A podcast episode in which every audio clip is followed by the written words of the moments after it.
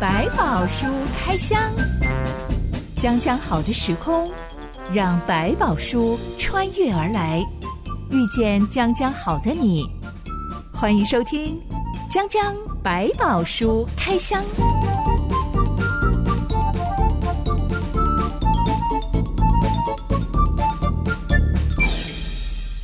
百宝书里有百宝，让知心和下板哥为你开箱来挖宝。Hello，我是知心。 Hello，小 凡哥，来聊聊结婚，如果爸妈不同意，可不可以自己去结婚了呢？嗯 这个先斩后奏。这个问题在今天来讲已经不是问题了。我身边的嗯确有朋友，真的是因为爸妈严厉的反对，他们就真的自己去登记或者登记了就可。以了。是老实说，身为朋友，我们大家嗯还蛮支持的，因为这个爸妈实在是无理取闹啊，嗯很难沟通，而且已经嗯哼尝试沟通了多少年了，对不管怎么样摆出诚意。嗯，都不接受，根本是就是不想要女儿嫁。嗯对，其实本来就说在法律上当然开放很多了。到了成年，你想要怎么样，没有人可以限制你。不敢说你是不是一定要取得父母的同意，但我希望取得父母的同意这件事情有努力过。然后努力过之后，我觉得会得到更大的祝福。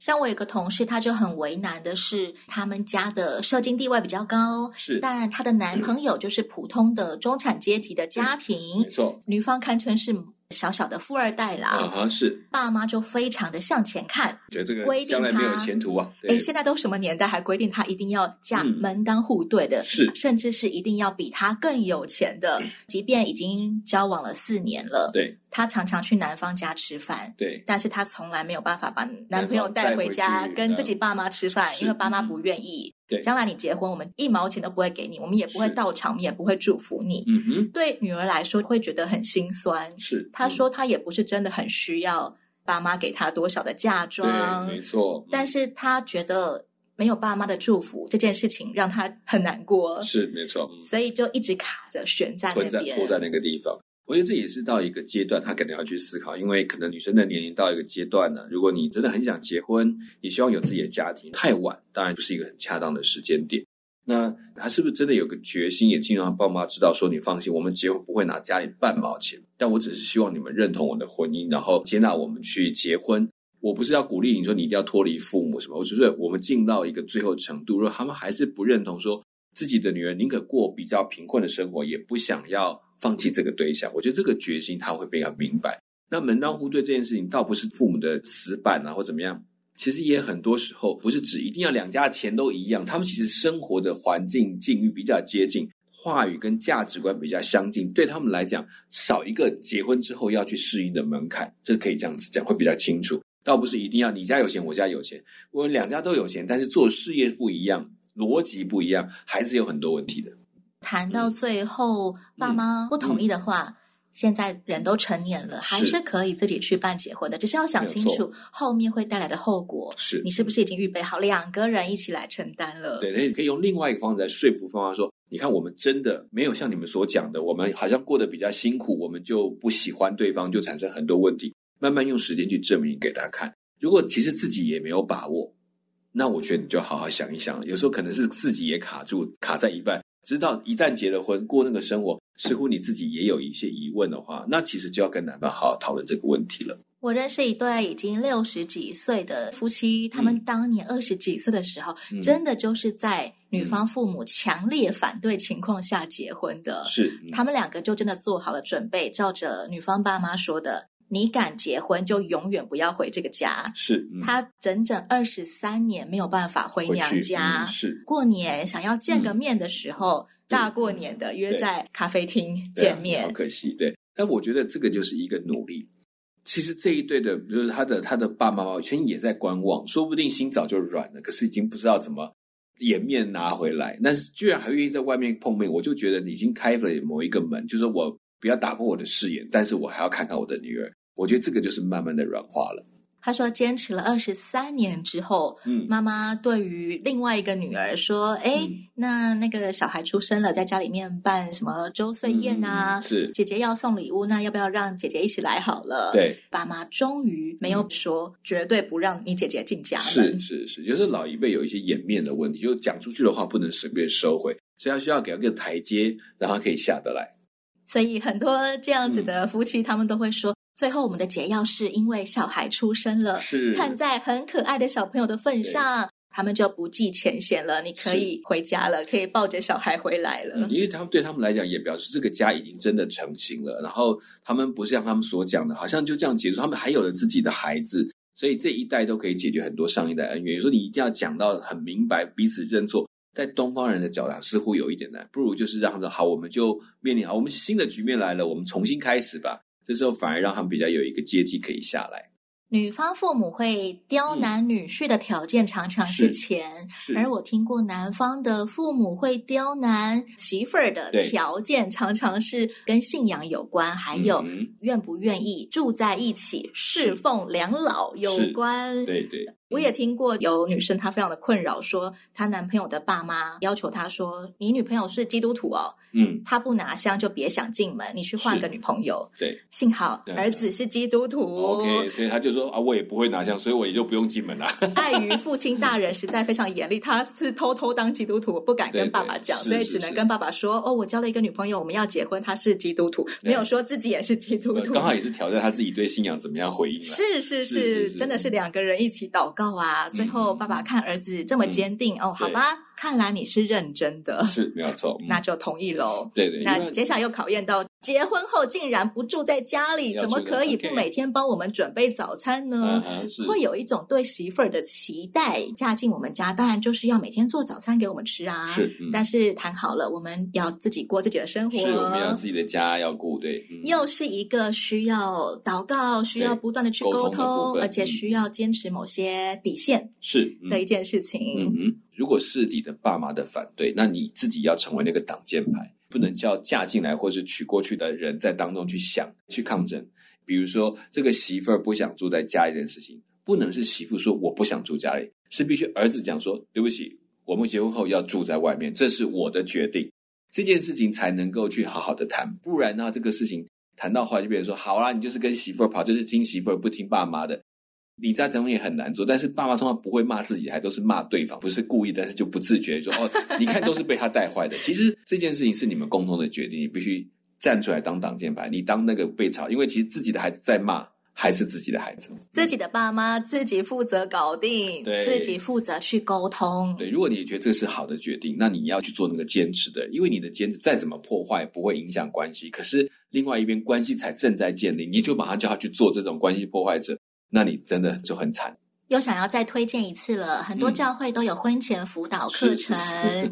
欢迎论及婚嫁的情侣档。真的可以找到教会，有人来嗯协助你，怎么样去沟通，怎么样去协商，还有训练我们自己的一个责任感要起来的一个意识。对嗯那也可以帮助说，像我们这个彼此虽然谈恋爱谈得很轰轰烈烈，很棒，可是很多小地方你可能并没有那么深入了解，反而借这个过程呢，赶快找到原来你们当中有多少的地雷区，好好的整理一下。今天的江江百宝书开箱，要来开箱一桩婚姻大事，是由女方的家长做主。只要谁可以做到这件事情，我就寄出我的女儿当嫁给他的奖品。是，嗯 这件事情在现代人看起来有点 好像有点物化女性， 是嗯但在古代其实是一件非常光荣的事情，好像那个比武招亲一样，对，英雄来娶我的女儿，那多不得了！代表爸爸跟女儿之间应该是有相似的价值观嗯是的，在那个时期确实有，绝对不会是逼迫女儿，我也一定要把你嫁给一个你不喜欢的人。嗯是今天这段故事记载在《约书亚记》第十四到十五章。一段月之后，我们来开箱。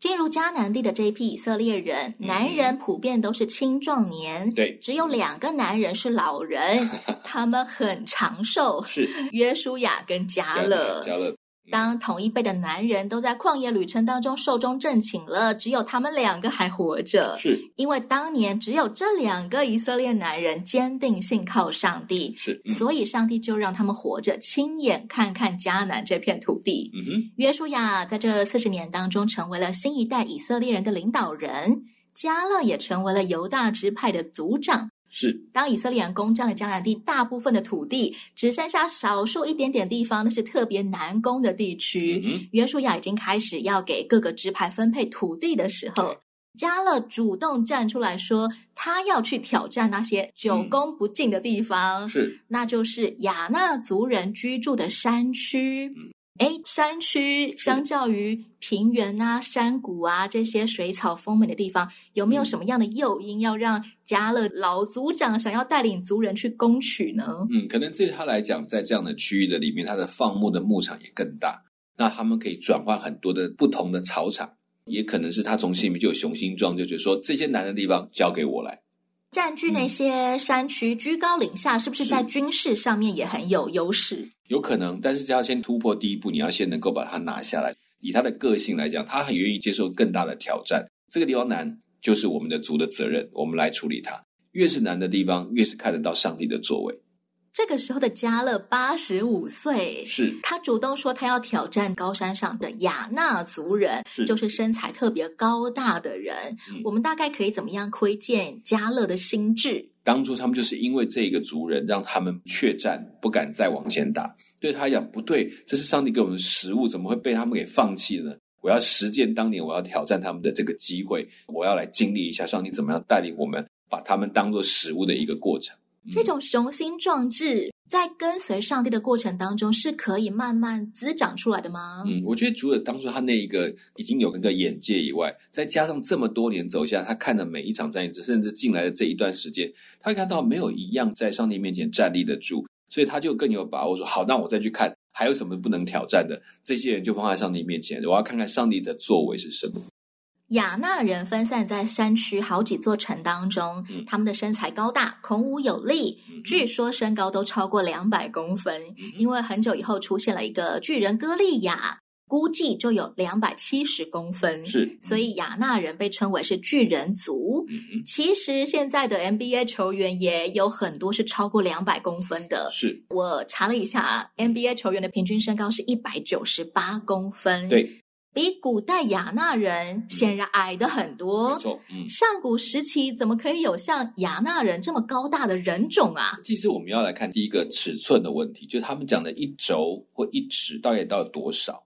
是不是真的如我们所想到三十公分到四十公分的可能性，说不定比那个更小，这是一种状态，所以它实际上没有我们讲的那么高。它的现直代人手臂的一肘可呃对能比古代人手臂的一肘长得多，对所以我们算出来，哇，歌利亚两百七十公分，是对，然后另外就是说，也有可能是有一些巨人症的状态，就是到巨人症可能两百四十七、两百五十，大概目前历史上都有记录，所以也不难。那当然就是另外就是天生高大，他们大概都平均在两百公分左右。那个大概来讲，比如说我们在非洲看过的马赛族，他们就是又瘦又高的这样子，善于打猎的。也有可能这个地区曾经出现过类似这样子高大的族群，但是大概两百五、两百三大概都相当高，但也不算是少见的事情，就是有啦，就是这样的一群是有可能的。超过两百公分的人会不会行动比较迟缓啊？如果是巨人症的话，就一定会。就我们讲巨人症，就是他的身材高大，超过我们讲他到可以到两百四、两百五十公分，可是他心脏的能力没有那么强，所以这些人虽然是一个突变的病症，所以他们在行动的过程中很容易不舒服，然后动作要放缓，甚至常常有带有心血管疾病，所以有时候他们也活不了太长的寿命，也会有也有这些影响。我小时候认识一个教会姐姐，嗯她有一百七十几公分高，嗯，她从小就常常抱怨买不到鞋子，是，嗯童鞋的买不到，只能够买成人尺寸的。嗯哼，等到成人之后呢，女生的鞋子买不到还了，有她啊买只男能生够的尺寸买买了，美版的，就是哦美对国尺规对的欧美鞋尺子。规的就是有这种大的个子，嗯对，因为在亚洲人当中，长很这样少子这的样子大的脚或者是这样子的身高的是女太少了生嗯比较少。是的，她说选男朋友的选项也很少， 是最后她找了一个一百八十几公分高的呃老公。 是是当她怀孕的时候，超音波照下去，她就 PO 了一张照片，医生说：“哇，从来没有看过这么巨大的婴儿。对 两个都高大嘛，对啊，对啊”，从幼儿园的时候，我们看到她的小孩都觉得：“哇，你的小孩是不是已经小三、是小四了 呢？”没有，幼儿园而已。对她是全班同学最高的，永远被老师安排坐在最后一最后一排排， 因为不管坐哪里都挡到别的都小长到朋没友。对没错，嗯亚纳族人很有可能真的就是一种基因代代遗传，显得比嗯很多人要高大的多。对，也有人说可能他们也有族内的这样子近亲的一些通婚啊婚配呀所以都是一直维持高大的因素。但相对来讲，可能会不会有一些其他的后遗症，比如说你刚刚讲这个动作迟缓啊等等。从美国你看到的 NBA 里面，其实又高大又灵活的还是有，所以基本上还是有正常的高大又灵活的人是有的。不然怎么打 NBA 呢是没？错，比亚纳人的身高更不可思议的是加勒的体能。是加勒说：“看呐、我已经八十五岁了，嗯现今我还很健壮，像摩西差派我去的那天一样。无论是战争是出入，我现在的力量和那时的力量一样。嗯哼，加勒指的当时候他担任侦察兵的那个时候是四十岁，是嗯怎么有办法过了四十五年仍然老当益壮啊？嗯啊、如果你要往回推，其实有很多圣经的人物，他的年龄跟他所做的事其实不成正比。明明就应该很老了，为什么还做出这么奇怪的事，还能够这么有力去打仗去干嘛？我觉得那是上帝给特别的恩赐，那他们可以维持这样好的体能，然后去面对这场战争。我相信还是有一定的衰败，但是那个雄心壮志跟经验补足，他在这方面的不同，就是说他能够靠着经验、技巧，在征战上、在行动上，可以保持像年轻的样式，但事实上还是有一定的年龄了。不要说身体会不会累好了，嗯我觉得不管什么年龄层，我们都会遇到心累这件事情。是没。错，跟随上帝的人能够一直保持神采奕奕，不嗯会心累吗？不会沮丧吗？慢慢就退后了 吗？并不是表他们都没有沮丧、没有退后，只是说在整个现在的平均值的状态来讲，他们常常很容易回到应该有的水平。同样碰到了困难，碰到了难处，哇，我怎么办？没有办法，我很痛苦。会，但是呢，经过一点点沉淀，我找到一个方法，我可以怎么尝试，我可以怎么样进行，让我恢复到原来有的那个活力的里面，跟他所带的盼望很有关系。如果这前面是有盼望的，那我知道啊，我知道哦，好辛苦，但是这个辛苦，知道我越来越接近我的目标，而且每过一个难关，我又发现我更看清楚这个盼望是真实的。这个东西会带来一个心态上的一个叫做恢复力。虽然我会有衰弱，我会有疲累，但是我恢复的比许多人都快，因为我有个清楚真实的盼望在我的眼前。很多人说职场就是扼杀嗯年轻人热忱的一个地方。 刚出社会的时候，每个人是都有雄心壮志，就好像四十岁的摩西一样。嗯哼，嗯，过了几年之后，被老鸟压榨啊，嗯遇到一些现实的不可抗的因素啊，嗯哼慢慢慢慢就变成了那种啊对，何必认真呢？反正呢，认真就输了。做六十分就好了。嗯对对对看到那些新进的菜鸟冲冲冲，嗯还会斜眼看他们，嗯浪费体力呀、 是是是，嗯为什么跟随上帝的人好像不会有这种自然走到的局面呢、嗯，就像刚刚讲的，其实他们心里面有一个不断被眺望的盼望。为什么越做越挫折，热情越来越低？因为发现你越怎么投入，根本不会有人在意这个东西，不会带来跟我的目标有什么相关的事情。所以反过来讲，当他在主的里面，在上帝的当中，他在做的过程的里面，他每一分的努力尝试会有失败的，但是每一次失败，他又看到说这些失败也带来了他继续往前走的养分。我所盼望的事情是，当我知道我觉得啊不可能不可能的，但那个盼望就出现，就继续的带领他往前走，知道说原来还在，上帝的承诺没有停止，没有消失，没有拿回来，所以我可以继续的再去走这些辛苦的路程。但是我知道，因为每走一段，我就看到一个上帝应许的成就。对我来说，盼望就好像是我把我的心嗯放在一个坚固的东西上。是我相信它很坚固，我嗯才会把我的心压在这个上面。对，但是有些东西压久了，嗯我才发现原来它不够坚固，会垮。是，例如如我原本敬仰的主管好了，是我把我的盼望压在他身上，结果有一天他表现出丑陋的一面的时候，嗯是轰，我的盼望就垮了。是没错，嗯有的时候，我把我的心压在社会上的升官的速度上面好对了，有没有这个成就一步一步的垫高上去？是我可能奋斗个五年，我可以升职。嗯，没想到过了五年之后，我什么都没得到，嗯轰、那个盼望又垮了。是嗯最后为什么只有跟随上帝的人，他的盼望可以一直老当益壮、神采奕奕？是因为只有上帝不会垮，不管是外在风吹雨打，经历过多少事情，上帝还是不会垮。嗯，就想说你在刚刚讲的那些的对象，他本身就不能从一个价值的支撑者，你相信的那个价值，只有放在价值的本体上，它才不会动摇。不然的话，你看到人，哎，人的这有多面相，还有时间的关系，甚至有他的情绪有高有低。就像我刚刚，有时候可能约书亚很有智慧的样子，可是他也有衰败的时候，也有他突然软弱不知道怎么办的时候。有，那所以你跟在旁边，你说我只看着他，那你一定会觉得啊，他怎么也是这样？可是如果你看着他跟随着上帝，就是哎，他怎么又从当中又爬起来？为什么？因为他的上帝给他的力量，我就知道哦，原来人有软弱，但是他所相信那个价值是不会动摇，是不可改变，是没有办法消失的。他每一次我们认为已经没有用的时候，那个价值就出现他的力量在那个地方，所以我可以继续的跟随，就可以帮助我们跳脱，把所相信的东西放在一个会摇动的东西上面，而是放在一个不会动摇的东西上面，放在上帝的本身上，所以你才能够继续的，即便看到了。不好的那一面的时候，你还知道说没关系，那个好的那面其实并没有消失，反倒更显出那个好的那个可贵，它的真实。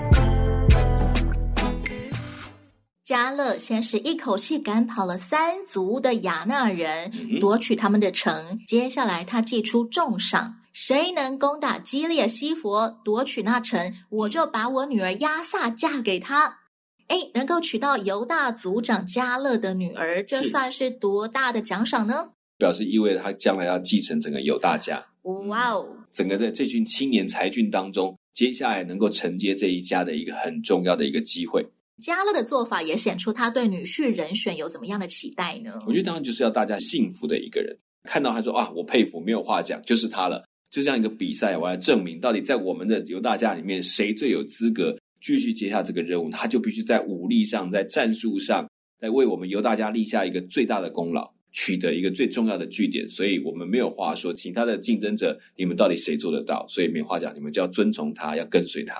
他攻下全迦南地最后最难攻的城，嗯全犹大人都会服他。嗯哼，其实十二个支派人这么多，就嗯只有犹大支派的加勒做出这个挑战。嗯，他们很可能不是没有攻打过亚纳族人的城，嗯哼只是一直攻不进去，是最后就形成一个僵持的局面，嗯哼只剩下这些这些这些亚纳人的城、还没有收归我们是所有。嗯哼。为什么最后是犹大支派做主动嗯争取的动作啊？我觉得在所以约书亚后期，他们开始分地，然后到各地去征战的过程，表达为什么犹大到后来被上帝特别的重视的一个关键，也就是他真的是他对自己上帝给他的东西，他会很主动的去得回他，挑战他。他们不是在那边等到说哦，好吧，那就要给我就去看看等情况怎么样。如果打得赢打赢，就打不赢就算，你就摆在那边。他们是积极的，就是说我要看到上帝要在我们当中实现的那个价值。虽然是同样跟随上帝的人，在过程当中，如果你对上帝所要给你的东西，你也只是抱着一说观望的态度，那上帝也可以，我就是摆着看你要不要，你要不要来拿。但是也有是，上帝既然是你要给我的，那我就努力的想尽办法去获得。我相信，在我去获得当会有你的帮助，你会把它放在我的手中，而不是说哦啊哇这个有点难，我就摆着。所以其实同一个时间点，可能在这个过程当中，他们分出去的地方已经有一些报纸观望，他说啊我打得赢打，啊打不赢那就放着吧，我就不求也不祷告也不看也就看他们会自然消灭掉。反正我的地也够用了，我就停在原地了。犹大支派开始显出他们有主动积极的特质，嗯而且他们对上帝有坚强的信心。是，这种家风的遗传，嗯是好像慢慢慢慢在后来变成上帝选他们作为君王料子的一个嗯关键因素喽。这也有可能就是我们讲说，到底是先有了这个特质，然后才变得有信心，或者说他们是先有个信心，然后一次一次被眺望，越来越相信。你看，就是要这样，我们的经验告诉我们，我们就是要这样的方式去安心的去取得它吧。反而你不去挑战自己说好吧，就摆着，你就发现你也越来越退后。上帝真的不选你吗？是是不是你自己也放弃被选择的机会？我听嗯过有人对于上帝要给他的东西，他找到态度是：我觉得我不用特别求啊，如果上帝想给我，他就会给我啊。嗯嗯嗯，哎，没有错，这也是一种心态。但是在灵境的追求上，我之前讲说，跟上帝的关系的这里面，我倒的反过来是另外一件事情，是你不能放任他就这样走下去。也许上帝要给你什么是上帝的决定。其实我们在在犹大阵营上，我们会觉得他们在抢，他们在要，在拿东西。可是呢，反过来看是他们想知道说更多在这样的难处当中，上帝怎么样跟他们同在？可能这是跟他们真正想要的东西。如果用这个心态来去思考，你就会发现，我讲的不是那种啊随便你要不要给我的态度，而是我想不想跟上帝更多的接触，我想更多认识上帝你的做法是什么。我想要更多与渴望嗯上帝同行，我是想要更多见证上帝的能力。是，所以这个角度就是要说，我不是为了取得一个地方，而是主，你既然说这是我的，那我就去看看你怎么样把它给我吧，而不是说主啊要我就在这里，请你把它放在我手上吧。这两者是不一样的。最后是加勒的弟弟的儿子俄陀涅攻下了那一座城，嗯，加勒就把女儿亚萨嫁给他。这对风光结婚的新人其实是堂兄妹的关系，嗯哼，他们婚后要住的地方是比较干旱的南地。嗯结婚那一天，亚萨这个新娘子劝她的丈夫俄陀涅向她父亲加勒求一块田，嗯而她自己也跟爸爸要了一口水泉。是这是因为南地比较缺水，又嗯缺肥沃的土地，可以嗯种东西吗？嗯，其实在这里他们要水是有原因，因为在南地的里面，在这个地区的当中，整个来讲，他们真正的供应的水源就是来自于所谓当时的春雨跟秋雨。如果没有这两个雨，他们在耕种上是有很大的困难。也就是说，他们如果一万缺水，就这一季的作物就没有了。所以他们清楚，当我有一块好的地的时候，我就要问的是，它旁边有没有适合的水泉，在水不来的时候，或者是雨季延迟的时候，我可以仍然供应我自己的水田可以使用，还有我们的家人的使用。亚萨很有远见的，是而且她建议丈夫你去跟我爸加勒要这些东西。对其实她的做法，她的心胸也真的很像加勒，很有家学渊源。哦，这个视野跟对这生活的期待，我却发现他很厉害的帮他的先生做了一个处理，是我们可以选一个地，但不只是要有地，一定要有水，因为在南地里面如果没有水泉，到了夏天甚至很多的河流都不见了。圣经上有个地方说，我们祷告要大大张口，是上帝就给我充满。嗯，但也有一个地方说，嗯我们求也得不着，是因为我们望妄求。是嗯我们在祷告的时候，到底要有怎么样的自信心，可以知道我可以求，上帝会给我，但同时又不是妄求呢？嗯，其实也很单纯，是这个目的是单纯自己的一个快乐嘛。当然还是可以求，求的过度，我不但要一个，我要两个，我要三个，我要四个，这么多，这么多，这么多，那个那个时候就已经跳脱了你只是需要的范围，你只是我很想要每一样东西都在我的手上。但反过来，我们可以更深的去求说，在上帝眼中什么是重要？我去求那个上帝眼中认为重要的事情来帮助我，那我觉得这就不是一种妄求。甚至可能是一种试炼，是一种学习，是一种能力的赐予，好让你可以去服侍上帝所要你去服侍的那跟他们的对象。好像所罗门求智慧，他的目的是要求的是，我不是要我聪明，人家来称赞，是你既然交给我这么大的任务，我做不来啊，我需要智慧才能治理这么复杂的百姓。这个东西就不是一种妄求。那有这个智慧，乍听之下，哇，我变成个聪明人。但是再更深一点，我不是为了我成为一个聪明人，我是成为一个可以能够把你托付我的事情去服侍完成的人。我们也可以说，亚萨相信上帝本来就要祝福他们人丁兴旺，是而且永续繁衍下去。嗯所以，为了这个目标，合乎上帝的心意的这个是目标，我们真的需要一块田，也需要一口水井、一口水泉，嗯是不需嗯要靠着春天、秋天降雨的时候嗯才能够灌溉农作物。嗯嗯这是就成为了大大张口，上帝真的给我充满的一个祷告。可以说他很明白的说，我知道我对基本的需求是什么，我不是在求一个可以让我们什么不用种我就可以收啊，什么不用弄什么东西我就可以得到很多好处这种方法，他知道这种就是妄求。我的劳碌，愿神纪念我们。当你可以供我们适合的资源，让我们所做的都有应当有的收获，这种就属于一种比较基本的祈求。下一回我们要继续开箱约书亚的晚年，嗯哼，他的个性跟摩西很不一样嗯，他没有成为以色列人心目当中的一代神人嗯，哼，但他仍然因为坚定的信靠跟随上帝，把百万的以色列人成功带进了应许之地。嗯哼，讲讲百宝书开箱，下一回再让我们继续聊聊约书亚这个人。是我是真心我，是小满哥，我们下回再见喽，拜拜拜拜。